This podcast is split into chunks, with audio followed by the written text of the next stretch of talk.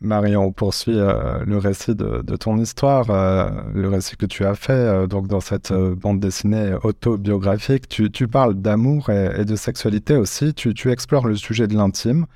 tu évoques certains hommes que tu as connus. Tu, observes qu'il peut y avoir parmi les gens et les hommes, notamment dans notre société, une certaine fétichisation des, des personnes grosses. Est-ce que tu peux nous expliquer de quoi il s'agit? Oui, bien sûr.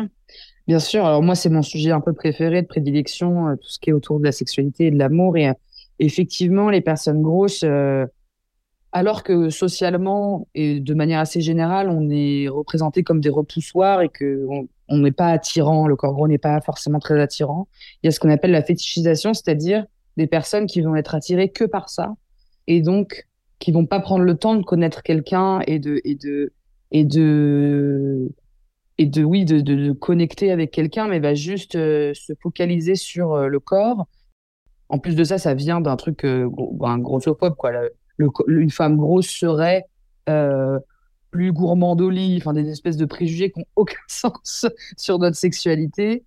Et, et en fait c'est violent aussi de se parce qu'au début moi je me souviens très bien au début de, de, de, de ma vie amoureuse je me disais bah cool en fait il y a des hommes à qui ça plaît. C'est cool. Je prends ça comme un truc positif puis quand je me rends compte qu'en fait, je ne suis utilisée que pour mon corps comme un espèce d'objet, c'est hyper violent de se dire, oh là là, mais non, j'ai pas du tout envie de ça. Et comment je vais faire la part des choses entre, euh, euh, entre quelqu'un à qui je plais vraiment et à quelqu'un qui, qui, est juste fétiche de, de mon corps.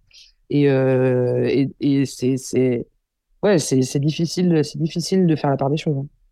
Euh, tu te renseignes aussi beaucoup euh, quand tu es jeune sur euh, le sujet du féminisme. Est-ce que là, il y a des passerelles justement entre ton histoire et ce que tu as appris dans, le mouvement, dans les mouvements féministes?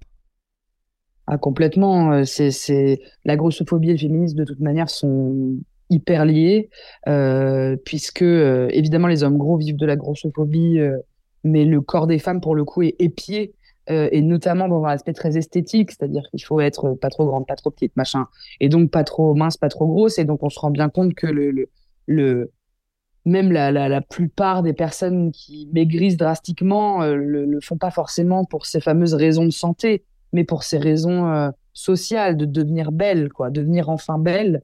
Et donc moi, je sais que en, avec ce mouvement féministe, j'ai pu avoir accès à l'information qu'en fait être beau c'est quand même pas mon objet de vie. Enfin c'est même pas mon objectif de vie qu'on me trouve belle. Moi je me trouve belle maintenant il hein, n'y a pas de souci. Vous pouvez me dire que je suis belle tout va bien. Mais franchement si vous me trouvez moche c'est pas il y a pas de souci. C'est plus c'est plus du tout mon problème. Et donc oui je pense que ça fait partie de voilà de me rendre compte à quel point les femmes ont une injonction sur leur corps et les femmes grosses encore plus. Euh, ça ça c'était lié oui